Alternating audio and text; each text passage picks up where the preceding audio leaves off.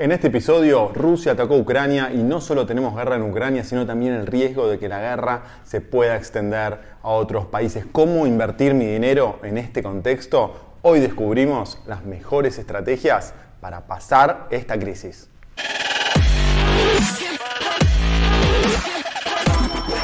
Esto es el Fede Teso Show. Hola amigos, mi nombre es Fede Tesori y este es el episodio 183 del Fede Teso Show. Es un gusto estar nuevamente con todos ustedes. Les quiero hablar de cómo reaccionaron los mercados en el pasado a grandes eventos geopolíticos como las guerras y qué podemos esperar de la actual situación que atraviesan los mercados globales por la invasión de Rusia a Ucrania. Como seguro ya sabés, la mayor enemiga de las bolsas es la incertidumbre. Y es en estas situaciones como la que estamos viviendo actualmente en Ucrania, cuanto más preocupados están los inversores que reaccionan a la incertidumbre vendiendo su tenencia de acciones. Es normal que las bolsas baje cuando se producen este tipo de eventos de estas características y, sobre todo que no eran eh, proyectados. Entonces, ¿cómo afectaron los mercados durante las últimas décadas los grandes eventos geopolíticos? Bueno, si te fijas en, esta tabla que vamos a mostrar, puedes ver cómo el en promedio el índice de S&P 500, que es el principal índice de la bolsa estadounidense, cayó solo un 5% cuando se produjeron grandes eventos geopolíticos. La mayor caída se vivió tras el bombardeo de Pearl Harbor por los japoneses, que se dio en diciembre del año 1941 y que por supuesto implicó la entrada de Estados Unidos a la Segunda Guerra Mundial. En aquella ocasión el S&P cayó casi un 20%. Sin embargo, es habitual que luego de estos acontecimientos bélicos las, bolsas se recuperen. Eh, es decir, bajan un 5%, tiene una caída promedio algunas veces más, pero después se, recuperan. Por eso no es lo más importante eh, cuánto baja, sino cuánto tiempo tarda en recuperarse. Algunas veces tardó unos pocos días y otras veces casi un año, como después del ataque a Pearl Harbor, pero en promedio el S&P 500 recuperó su nivel anterior de esos grandes eventos geopolíticos 47 días después de su impacto, de su inicio.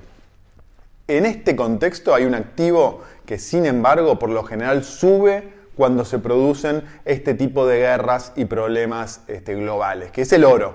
Los dos grandes ciclos de alza del oro de los últimos 50 años coincidieron con periodos de alta inestabilidad geopolítica. El primero de estos ciclos, de estos periodos, se vivió desde principios de los años 70, coincidió con la guerra eh, de Vietnam, hasta el año 1890, cuando se produjo la revolución iraní y la guerra entre Irán e Irak. En la década de los 70, que fue muy complicada, muy convulsa, el precio de la onza de oro pasó de 36 dólares a 660 dólares. El segundo gran ciclo alcista del oro se vivió desde el año 2001 hasta el año 2011.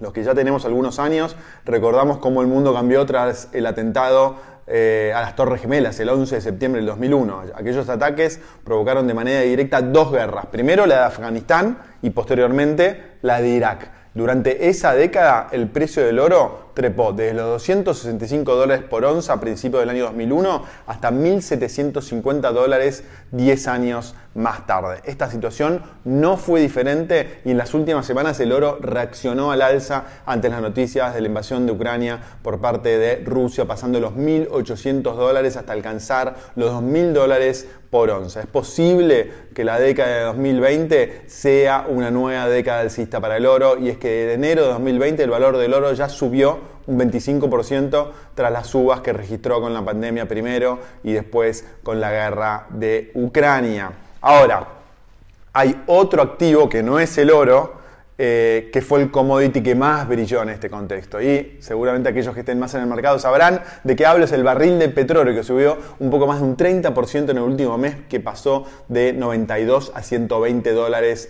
el barril. El petróleo se vio especialmente beneficiado en esta crisis geopolítica porque el aislamiento financiero de Rusia supone dejar afuera del mercado energético al segundo mayor exportador de petróleo del mundo, solo detrás de Arabia En ese sentido, la crisis actual en Ucrania posee ciertas similitudes con lo que sucedió tras la invasión de Kuwait eh, por Irak en el año 1990, eh, en agosto de 1990. Al igual que sucede en la actualidad, la agresión de un país débil por su vecino militarmente más poderoso provocó la reacción de la comunidad internacional y la imposición inmediata de sanciones al país agresor. Aunque aquella crisis derivó en una guerra abierta entre Irak y Estados Unidos y sus aliados, algo muy improbable en esta ocasión debido al arsenal nuclear ruso, entonces al, igual eh, el precio del petróleo se disparó ante el embargo a uno de los principales productores de petróleo. Entonces, el precio del petróleo pasó de 17 dólares hasta un máximo de 36 dólares, más del doble en ese periodo, y esto provocó una recesión en Estados Unidos y en las principales economías europeas que dependían de la importación de petróleo. Bueno, aunque la situación energética de Estados Unidos hoy es mucho más sólida gracias al fracking, a los enormes depósitos de petróleo shale en el país del norte, Europa sí es energéticamente mucho más vulnerable y todo parece indicar que el viejo continente podría entrar en recesión si el precio del petróleo sigue en alza. Ahora, ¿será diferente esta vez? Bueno, volviendo a las bolsas, ya hemos visto que en la inmensa mayoría de las crisis los mercados bursátiles se recuperaron más o menos rápidamente de sus caídas inicialmente y suponen una excelente oportunidad para invertir, una excelente oportunidad para entrar. Pero, ¿es posible que esta crisis sea distinta a las demás? Bueno, aunque la primera reacción de las bolsas, nada más conocerse la noticia de la invasión, fue caer al abrir los mercados el pasado 24 de febrero, que fue el día que comenzó la, invasión, Posteriormente las bolsas se recuperaron, como puedes ver en este gráfico del Eurostock 50, que es el principal índice que mide las bolsas europeas. te preguntarás, ¿por qué en un primer momento la bolsa se recuperó cuando la invasión en realidad ya se había producido? Bueno, porque la primera reacción de los gobiernos occidentales fue muy pasiva y es que no anunciaron ninguna medida de envergadura contra Rusia en los primeros días tras la invasión. No fue hasta el último fin de semana de febrero cuando Estados Unidos y gran parte de sus aliados europeos empezaron a imponer sanciones que sí fueron severas con el objetivo de destruir el sistema bancario ruso y dañar la capacidad económica del país. Los mercados no reaccionaron a esta guerra igual que no reaccionan a ninguna guerra ni a ninguna catástrofe como una epidemia. Los mercados en realidad reaccionan a las consecuencias económicas de esos eventos geopolíticos o naturales. Cuando los inversores pensaron que las consecuencias económicas de la invasión rusa de Ucrania sería muy liviana, los mercados apenas se movieron. Pero cuando quedó claro que Rusia iba a quedar aislada económicamente y los commodities reaccionaron con fuertes subas y, las bolsas bajaron con fuerza, particularmente las bolsas europeas que están mucho más expuestas a las implicancias energéticas que la bolsa de Estados Unidos.